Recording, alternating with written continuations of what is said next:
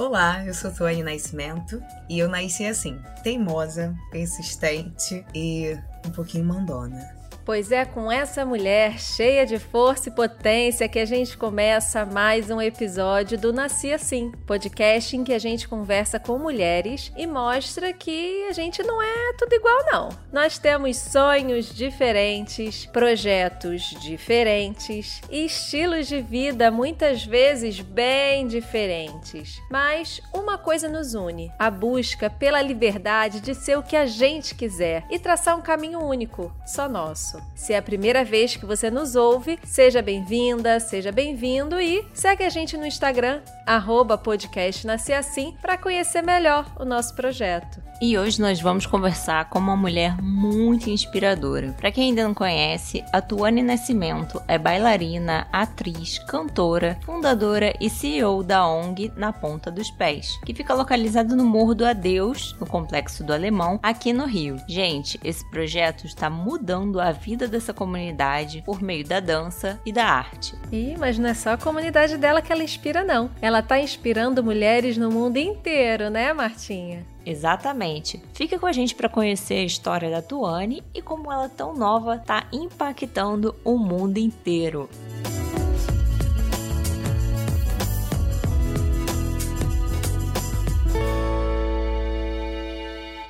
Tuane, que honra ter você aqui com a gente no podcast Nascer Assim. Fiquei muito feliz quando você aceitou nosso convite. Eu tô ó, ansiosa para você falar sobre sua carreira, seus projetos, que são muitos. Mas antes eu quero muito conhecer você, a sua história. Conta pra gente. Eu nasci em Salvador, mas minha mãe é carioca e é cria aqui do Morro do Adeus. E aí, dois anos depois, eu retorno pro Rio junto com a minha mãe, aqui mesmo pro Morro do Adeus, e desde então cresci nesse lugar, nesse território, que para mim, assim, durante a minha infância, era um território que eu não circulava, assim. Eu não era aquela criança que tava o tempo todo na rua, a gente tinha essa cultura muito forte. Minha avó também, acho que tinha essa pegada mais religiosa, então não queria ver a gente na rua de jeito nenhum. Isso eu acho que me fez ser quem eu sou hoje e me tirar de muitas armadilhas que a vida tem para uma menina que mora dentro da favela e me fez ser forte também para enfrentar outras coisas, sabe? Poder encarar de frente o que é uma realidade numa favela, o que é você conviver com o tráfico. Isso tudo foi me dando realmente força para poder estar nesse lugar hoje. Bacana. E como é que surgiu a sua história no balé? Como é que você se apaixonou pela dança? O balé e essa vontade de dançar, ela veio por causa da minha mãe. Minha mãe sempre gostou muito de dança e ela sempre falava que é, os meus avós não davam essa oportunidade para ela. Não davam por não ter condições e também não davam porque não viam que aquilo dali era uma ferramenta financeira de vida, sabe? Assim, você tem que fazer alguma coisa que te dê dinheiro. Não interessa nem se você gosta. Era muito, era muito nessa pegada. Então minha mãe teve, enfim, sua primeira filha dela. O que, que ela fez? Vou botar minha filha para fazer balé. E ela caçou a primeira Vila Olímpica, assim, da Zona Norte, que foi a Vila Olímpica da Maré, uma das primeiras. E saiu daqui do Alemão para me levar pra Maré. Isso eu tinha uns 5 anos. E eu fiquei encantada com uma sala cheia de espelho. Para mim era isso. Era uma sala cheia de espelho, onde eu tava com uma roupa rosa e aquilo para mim era um castelo, era mágico, era incrível. Não tava nem aí para dançar. Eu queria ficar parado em frente ao espelho. Era aquilo para mim que era a sensação. E aí, enfim, fui fazendo balé. Dois anos depois, a Vila Olímpica fechou. Por questões de governo, de verbo, enfim, ela fechou. E a professora, ela deu, deu uma bolsa para cinco alunas da Vila Olímpica. E eu fui uma dessas cinco. E aí eu comecei a fazer balé numa escola de dança na Gávea. Mágico, outro lugar. Era uma coisa rígida, era um negócio de uma varinha batendo na tua perna. Era sinistra. Mas eu gostei. Porque aí que eu cheguei lá, eu vi o quê? Eu vi sapatilha de ponta. Eu vi umas meninas com a ponta do pé numa sapatilha que eu nunca tinha visto na Vila Olímpica da Maré. E eu falei, eu quero usar aquela sapatilha. Mas eu não tinha idade, mas eu falei, quero usar. Mas o meu tempo na nessa escola da Gávea foi bem curto, porque minha mãe logo engravidou da minha terceira irmã. E aí eu tive que parar de dançar. E durante um tempo eu fiquei sem dançar, digamos ali dos meus 7 até os 10 anos. Descobri que abriu um clube escolar dentro da Universidade Federal do Rio de Janeiro e aí eu saí daqui com 11 anos do alemão, com 11 anos sozinha e fui para lá fazer minha inscrição, sem minha mãe, sem ninguém. E só voltei com papel para ela. Falei assim, mãe, eu quero fazer isso aqui. Já inscrita, já foi só a senhora assinar aqui embaixo. Aqui, E fui fazendo balé e ginástica rítmica. Depois eu abri uma Vila Olímpica no Complexo do Alemão e aí eu saí do fundão e comecei a fazer balé e ginástica na Vila Olímpica do Complexo do Alemão. Dali, até os meus 18 anos, eu nunca mais parei. E aí com 18, encerra-se o meu sonho de ser bailarina. Eu parei, olhei e falei, caramba, eu sou irmã mais velha de uma família de seis filhos. Preciso trabalhar. Minha mãe tá comprando colã, sapatilha, meia calça para mim. Eu já não tô mais podendo participar das competições de ginástica, porque com 18 anos na ginástica você já tá velha, praticamente. E aí eu falei, cara, eu preciso parar, eu preciso trabalhar, assim, vamos parar de brincar de ser bailarina, porque a sociedade tá dizendo para mim que não é para mim. Eu já tinha feito alguns testes para algumas escolas, pro Petit Dance, pro Maria Leneva, e a resposta era sempre a mesma: você é boa, mas você não tem um perfil. E aí eu me perguntava que perfil era esse, então, sabe?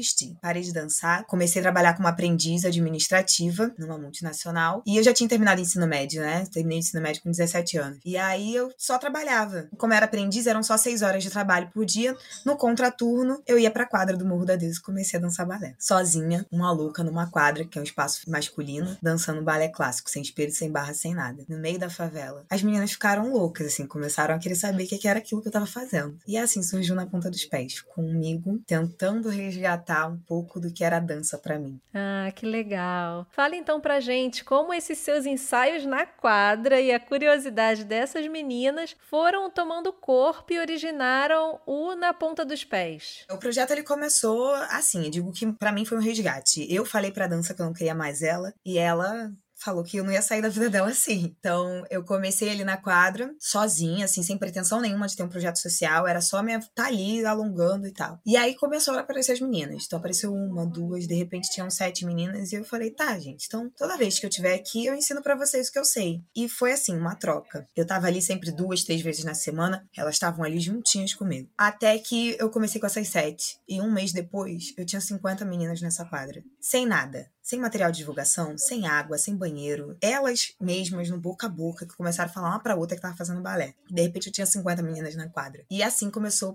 o Na Ponta dos Pés. Eu sem entender nada sobre dirigir uma ONG, sem entender que aquilo era um trabalho social. Eu só fui saber que o que eu tava fazendo era um trabalho social quando um comandante da UPP me chamou na base da UPP. E eu fui cheia de medo. Eu falei assim, policial chamar alguém pra UPP, assim, eu fiz alguma merda. Eu falei, eu não deveria estar aqui nessa quadra. Eu não deveria estar dando aula. Alguma coisa vai acontecer comigo E eu, eu fui. Fui lá na base. E ele falou assim: Eu tô sabendo, um policial falou para mim que você tá dando aula na quadra. Eu falei: Ah, tô, tremendo. Dou aula lá, assim, pras meninas. Aí ele: Ah, legal. A gente vai ter um evento aqui no teleférico e eu queria que as meninas se apresentassem. Aí eu respirei fundo falei: Que bom! Elas vão se apresentar, claro. E aí ele falou: Qual o nome do projeto social para me colocar lá na arte? Eu falei, mas eu não tenho projeto social. Ele, claro que você tem, que você faz, é um trabalho social. Você recebe por isso? Eu falei, não. Ele, você tá dando só porque você quer. Eu falei, é. Ele, então, você tá fazendo trabalho social? Ele, cria um nome pra esse negócio, me fala que eu vou botar aqui. Aí na mesma hora saiu na ponta dos pés. E dali pra frente, tudo foi acontecendo, sabe? E aí eu tive um contato com uma galera da UPP Social e fui fazendo alguns cursos de gestão, fui entendendo um pouco a seriedade do que eu tava fazendo, porque para mim era só uma troca. E aí a gente foi começou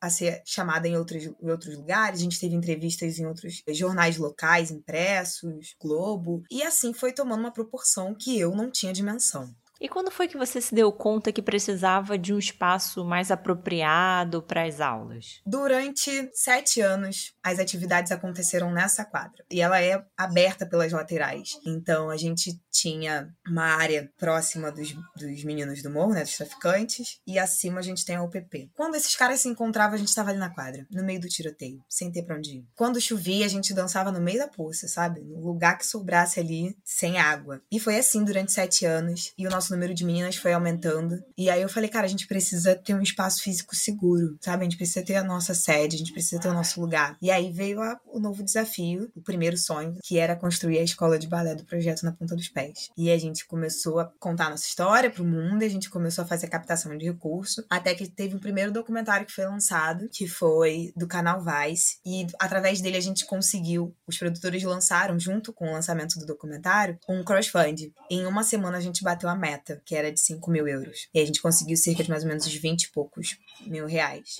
Que para mim aquilo era tipo, um mega dinheiro. E aí minha mãe tinha comprado um terreno para construir a casa dela, aqui mesmo no morro. E ela falou: Tony, constrói a escola de balé aí, no terreno que era pra construir a casa dela. E a gente começou lá. Começamos a obra lá e iniciamos a primeira fase da obra. Só que assim, como eu falei, 20 e poucos mil reais uma menina de vinte e tantos anos, sem noção nenhuma de gestão financeira, sendo gestão administrativa, eu achei que eu ia construir um castelo. Falei, cara, vai ser lindo, vai ter ar-condicionado, vai ter, vai ter tudo, vai ser mágico. Comecei a fazer orçamento. A mão de obra era 30 mil. Falei, cara, só a mão de obra era 30 mil. Falei, como é que eu vou fazer isso? A gente só tinha 20, acho que se não me engano era 27 mil mais ou menos. Falei, a gente não vai fazer nada, gente. Meu Deus, começou a cair assim meus sonhos do lado. Meu avô falou assim: beleza, eu vou construir para você esse negócio aí, e você me paga o que puder e a gente compra o restante material. E a gente foi iniciando a obra. E aí, filho, para poder pagar menos o meu avô, eu aprendi a virar massa. Minha irmã aprendeu a virar massa, as meninas começaram a carregar material, porque a gente não tinha ajudante de pedreiro, então elas começaram a carregar os blocos, a areia, todas, tá? Meninas de 6 anos até as de 15. Sim, que as de 6 vinham com um baldinho desse tamanho, assim, sabe? Mas queriam fazer parte daquilo ali. Todo mundo fez parte, todas elas. E foi mágico, assim, foi uma transformação pro nosso local, gente, que vocês não têm noção. Dos homens olharem a gente carregando um caminhão de areia, falar assim: vocês não vão carregar isso, não. Essas meninas não faz balé? Como é que elas vão carregar areia? Não vão carregar, não. E a gente carregou e a gente virou massa. Foi incrível. Imagino. E para você, qual foi o poder de reunir todas essas meninas e mulheres? Porque eu sei que você também reuniu mães das meninas alunas, né? Elas também ajudaram. Como é que foi reunir esse poder feminino em prol desse projeto? Cara, eu acho que foi realmente colocar em prática o que a gente tanto diz, assim, que se a gente, se as mulheres não se movimentarem, que a gente tá ali na base da pirâmide, se a gente não se movimentar, nada se movimenta. E a gente provou isso, assim, na prática. A gente começou a se movimentar e as coisas foram acontecendo acontecendo. Isso para mim foi, foi realmente dizer assim, mulherada, a gente não depende desses caras, não, assim, vambora, vambora levantar a poeira, vambora sacudir, botar força no braço. E é isso, e a gente fez acontecer. Isso foi muito forte. Isso deu também, por exemplo, para as alunas uma autonomia, uma vontade de dizer que aquele espaço era delas, uma certeza, esse espaço é meu. Ele é meu porque fui eu que carreguei isso aqui. Ele é meu, então eu vou cuidar dele. Elas têm um carinho muito gigante pela sede, por cada detalhe, por cada pintura, porque elas participaram de tudo. Então acho que esse tem papel, esse é a principal importância desse movimento que a gente fez. Primeiro, de trazer essa força e essa fala na prática, e segundo, de elevar um lugar na, na favela, assim, da nossa favela. A gente começou a sentir que ela tem uma importância. Eu comecei a sentir isso e a favela começou a sentir isso, sabe? Os moradores começaram a sentir isso. Hoje não é mais só o Morro do Adeus. Hoje hoje é o Morro do Adeus daquela escola de balé lá que tem lá em cima, sabe? Não é mais só o Morro do Adeus que tem aquela troca de tiroteio, não. É o Morro do Adeus onde teve a gravação do clipe amarelo, lembra? Que os artistas foram lá. É esse lugar, sabe? Que a gente tá agora. Esse movimento que foi feito traz uma valorização tão grande pro que é nosso que é impagável. Eu tava doida para perguntar sobre o clipe amarelo. Como é que foi a experiência dessa gravação, Tony? Eu digo que assim, as coisas acontecem no tempo que tem que acontecer. Na verdade, eu me, me candidatei para um trabalho, que foi esse, para um clipe. Ah, preciso de uma bailarina negra para um clipe. Eu fui lá, mandei meu material fotográfico. Mas o meu material todo é na favela. Então as fotos são na quadra, eram no morro, enfim, era tudo aqui. E aí o produtor, ele falou assim, cara, essa quadra aí é onde? Aí eu falei, essa quadra é no Morro do Adeus e tal, enfim. É, eu mandei outras fotos, aí já mandei fotos com as minhas alunas. Ele, isso é um projeto social? Eu tô mandando pro artista, ele tá muito encantado, ele não quer nem mais ver as outras pessoas, assim, ele quer fazer com você e ele quer fazer aí. Eu falei, cara, que legal. Ele, Tony, vou te falar quem é o artista. É o Emicida. E aí eu fiquei, não creio. Eu falei, cara, sério? Eu falei, ele quer gravar aqui, dentro do alemão. Eu falei, cara, que bizarro. Ele, ah, mas tem participação, tá? Então, assim, é o Emicida e a Pablo Vittar. E uma outra artista que é a Maju. Eu falei, Jesus, não acredito que esse povo todo vai vir pra, pra cá pro alemão. Ah, gente, essa mulher é demais, né? Vocês estão entendendo que ela inspirou as cenas de um dos clipes mais impactantes que a gente tem aqui no Brasil nos últimos anos, que é o Amarelo, do Emicida? Olha, para quem mora em outro planeta e não conhece a música, é essa aqui, ó. Tenho sangrado demais, tenho chorado pra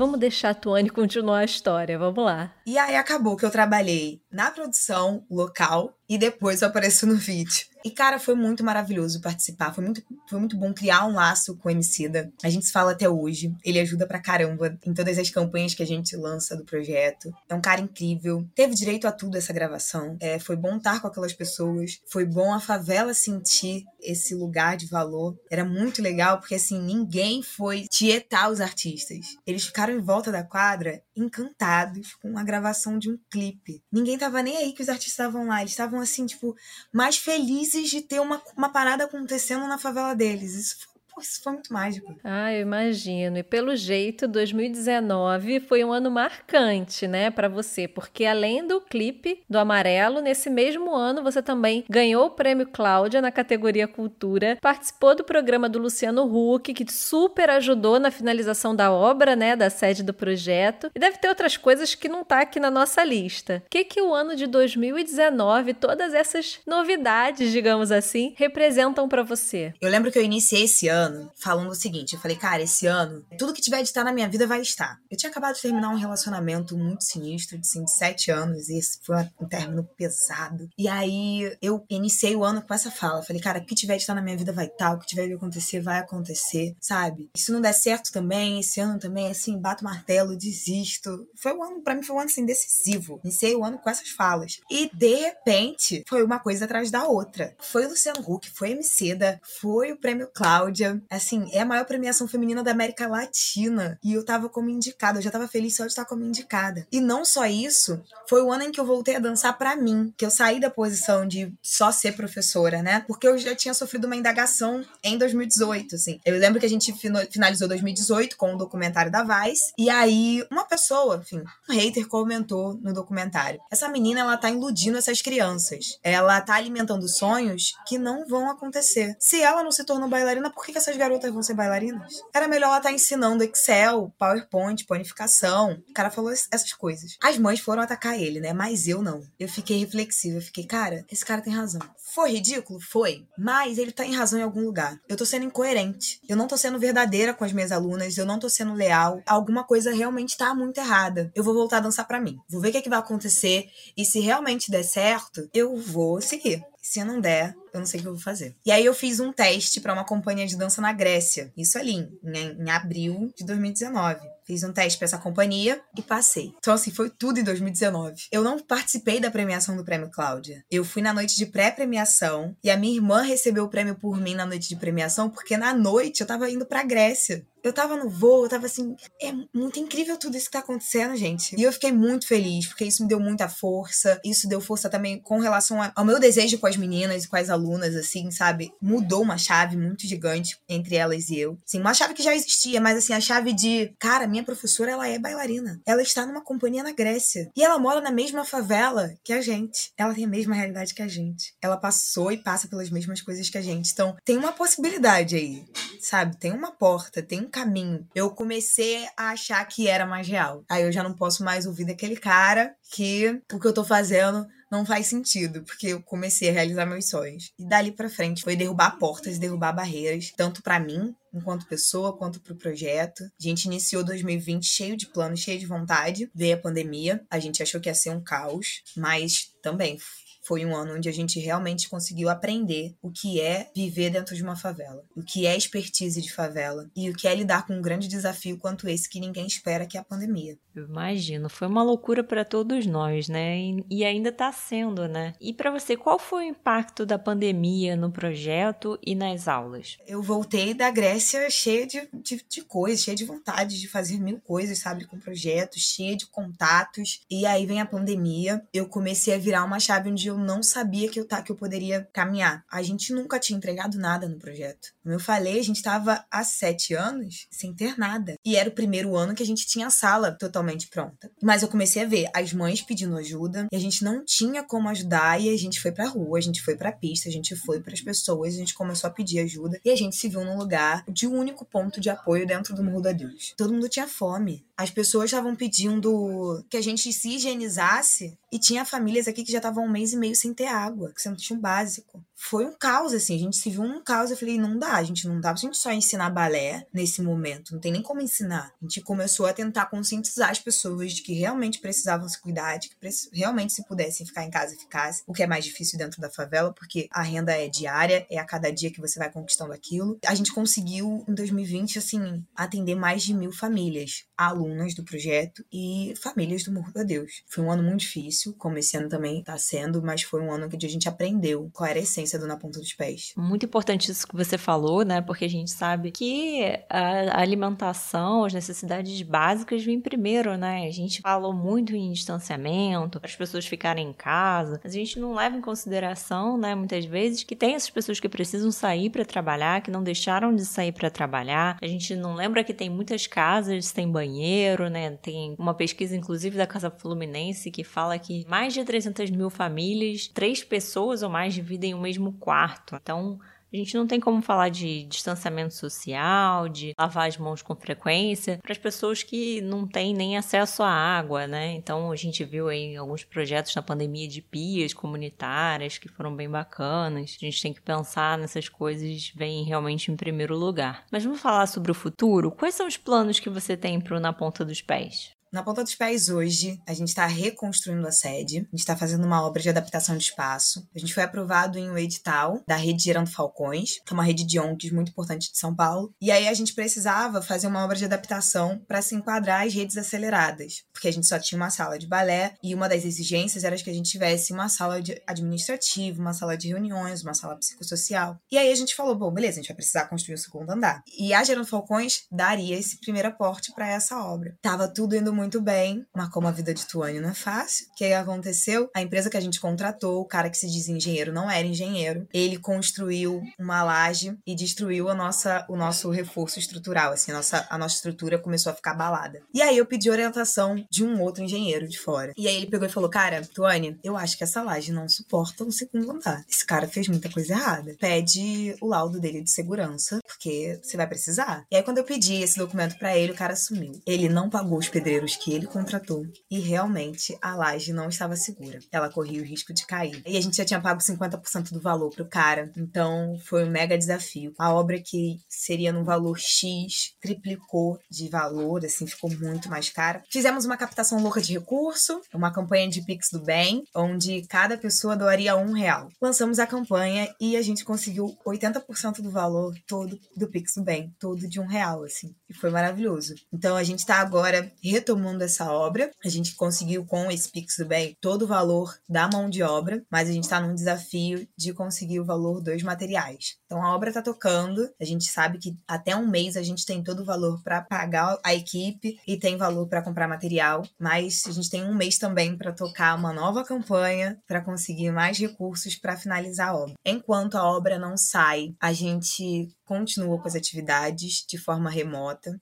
que é um grande desafio, é fazer as aulas online e não presencial. O maior desafio não é nem as crianças acessarem, mas são as crianças que não têm nenhum acesso ou apenas têm um celular por família e aí aquele celular ou tá com a mãe no trabalho ou tá com o irmão mais velho para fazer as aulas da escola ou prioriza para fazer as aulas da escola. É um grande desafio conseguir negociar para que as crianças participem de forma integral. Saltamos de 50 meninas para 175 alunas inscritas no balé clássico. Temos atividades agora como teatro e kickbox e ao longo do calendário calendário do ano, a gente também tem algumas atividades de qualificação profissional, que são cursos de fotografia, maquiagem, manicure, culinária infantil. O nosso total de atendidos ele tá em 350 ao todo. E a gente consegue impactar diretamente esses 350 alunos e indiretamente a gente atende cerca de 1.500 famílias do Morro da Deus. Eu aprendi muita coisa. Eu digo que o projeto fez a Tuane que é hoje e a Tuane fez o projeto que é hoje. Sim, a gente está caminhando junto de mão dada. Eu acho que eu não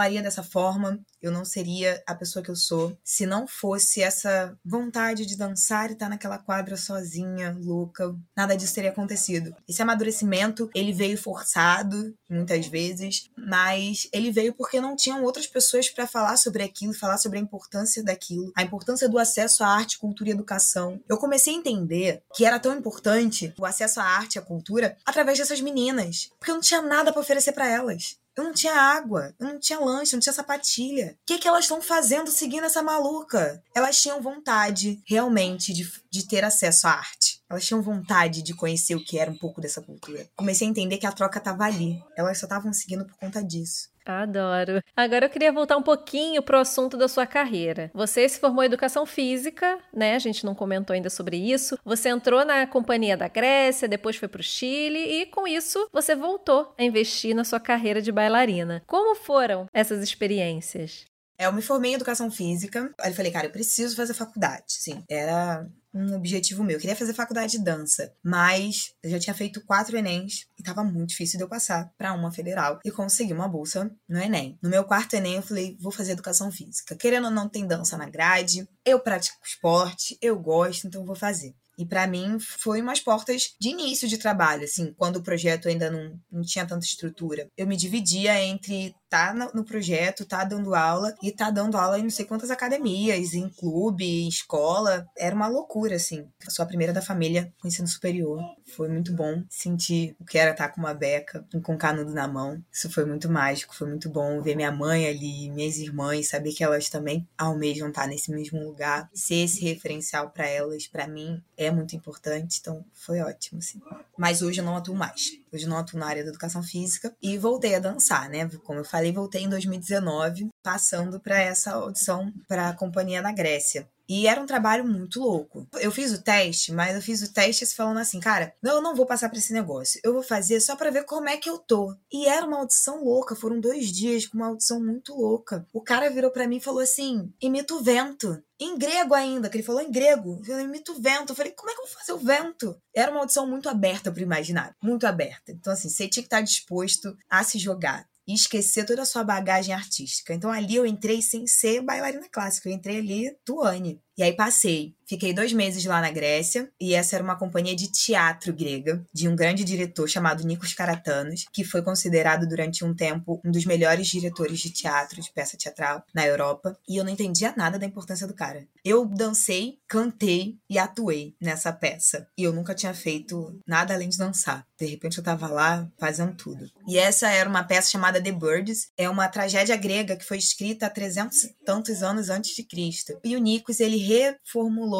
essa tragédia grega. Ela fala muito sobre política, sobre revolução que o povo estava querendo fazer, mas tem umas analogias que são esses pássaros que estão ali fazendo a revolução. E eu entro como uma ave e termino o espetáculo como Afrodite, uma Afrodite negra de cabelo black, louro. Foi um negócio. Foi muito forte, foi muito maravilhoso. E aí a gente apresentou lá na Grécia durante um tempo e depois a gente levou essa peça para o Chile, exatamente no momento onde o Chile estava com todas as tensões políticas. E foi mágico. Gente, assim, era uma plateia gritando tanto sobre política, sabe? Foi muito bom. E aí eu retornei né, em 2020. Isso tudo foi no finalzinho de 2019. E aí logo em janeiro eu volto pro Rio. E aí fui convidada para fazer uma audição para a companhia REC, da diretora Alice Ripoll aqui no Rio. E falei, já tô aqui, né? Agora que eu já fui pra Grécia, agora eu vou pro negócio. É, já fui o vento, já fui Afrodite, agora isso é pinto pra gente. É.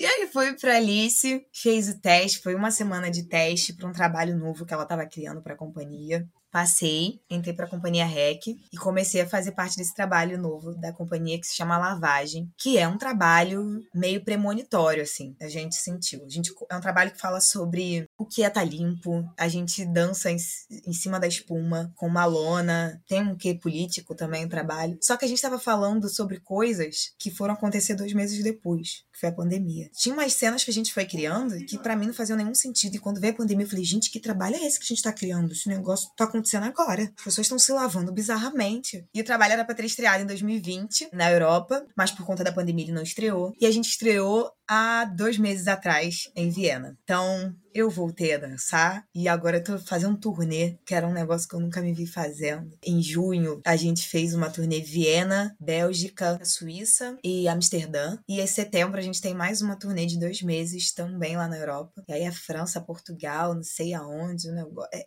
enfim, tô muito chique, sabe? Zero bilíngue, eu começo a me inventar lá. Mas para mim é maravilhoso, é muito bom, é muito bom. É muito bom também porque eu consigo, né, transitar por esses lugares e fazer contatos com pessoas e com escolas fora do Brasil e mostrar na prática, assim. É eu realmente ali com as pessoas falando sobre a história do projeto. Então a gente está conseguindo negociar possíveis bolsas para algumas alunas no ano que vem. Tá sendo muito lindo. Eu tô amando. E qual o seu sonho como bailarina?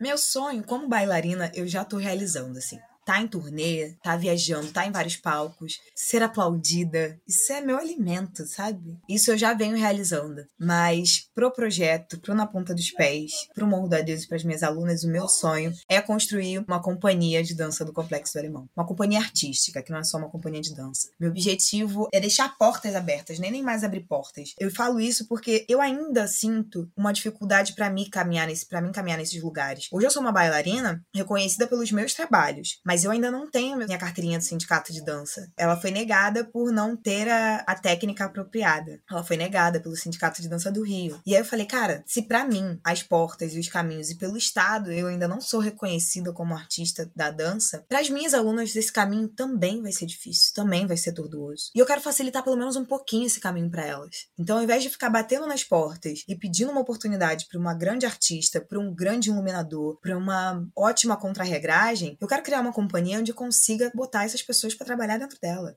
Nossa, vai ser sucesso. Já consigo ver assim a companhia funcionando, dando tudo certo. E a gente lá também assistindo vai ser ótimo. Mas, Tuane, se as pessoas quiserem saber mais sobre o projeto, as pessoas que querem ajudar, querem contribuir, onde que elas podem procurar essas informações? A gente tem um site que é www.napontadospés.com.br. De cara já acha a gente lá no site. E no site tem todas as nossas redes sociais, todos da mesma forma, arroba Projeto na Ponta dos Pés. Maravilha! Olha, Tuane, se deixar, a gente fica aqui, ó, com você horas e horas, minha filha. Mas tem novidade nessa temporada, que são blocos especiais com perguntinhas específicas para você. Vamos lá!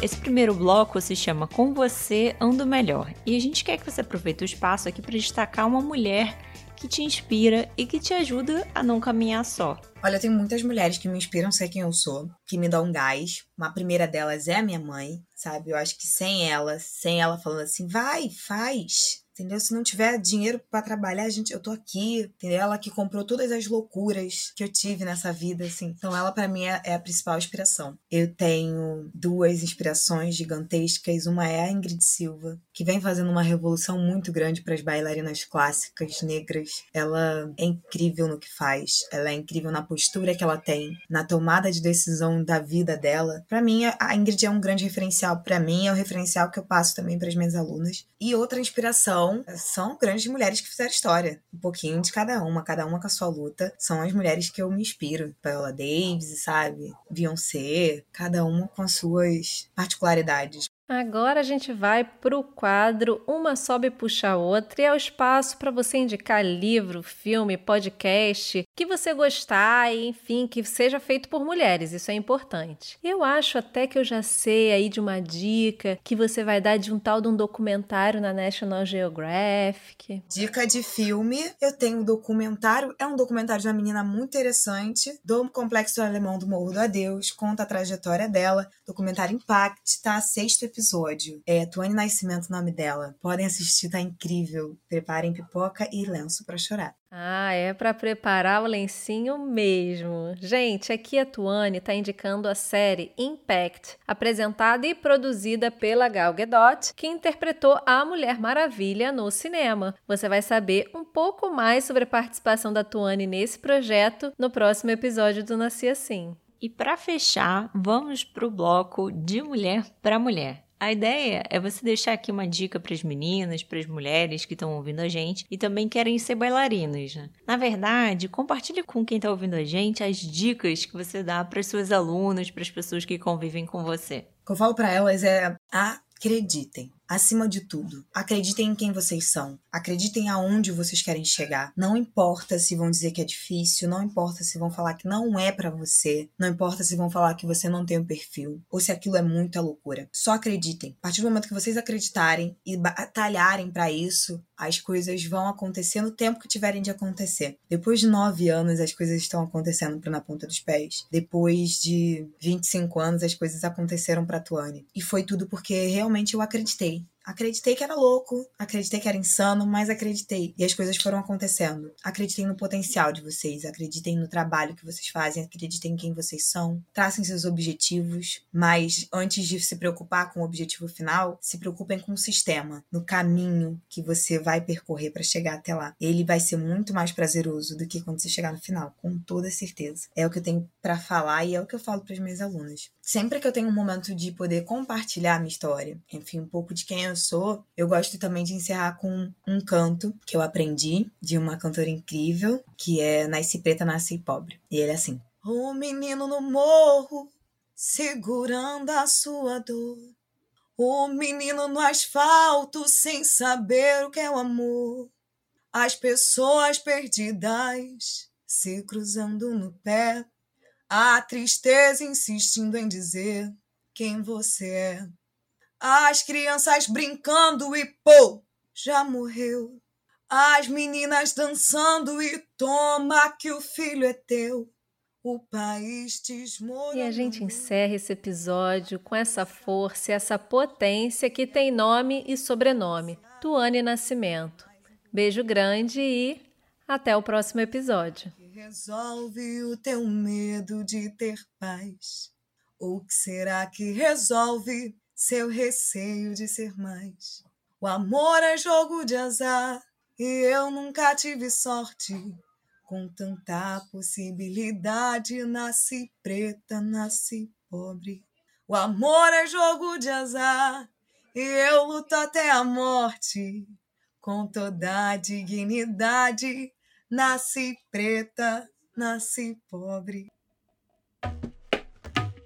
O podcast Nasci Assim é uma criação das jornalistas Leone Gouveia, no caso eu, e Marta Valim, e a gente também faz a produção, o roteiro, a apresentação e a divulgação dos episódios. A edição deste episódio e apoio de divulgação foram feitos por Jonathan Parol. A música original é do Rafael Lima e este episódio teve um trecho da música Amarelo, do Emicida, e a interpretação da música Nasce Preta, Nasce Pobre, de Luellen de Castro.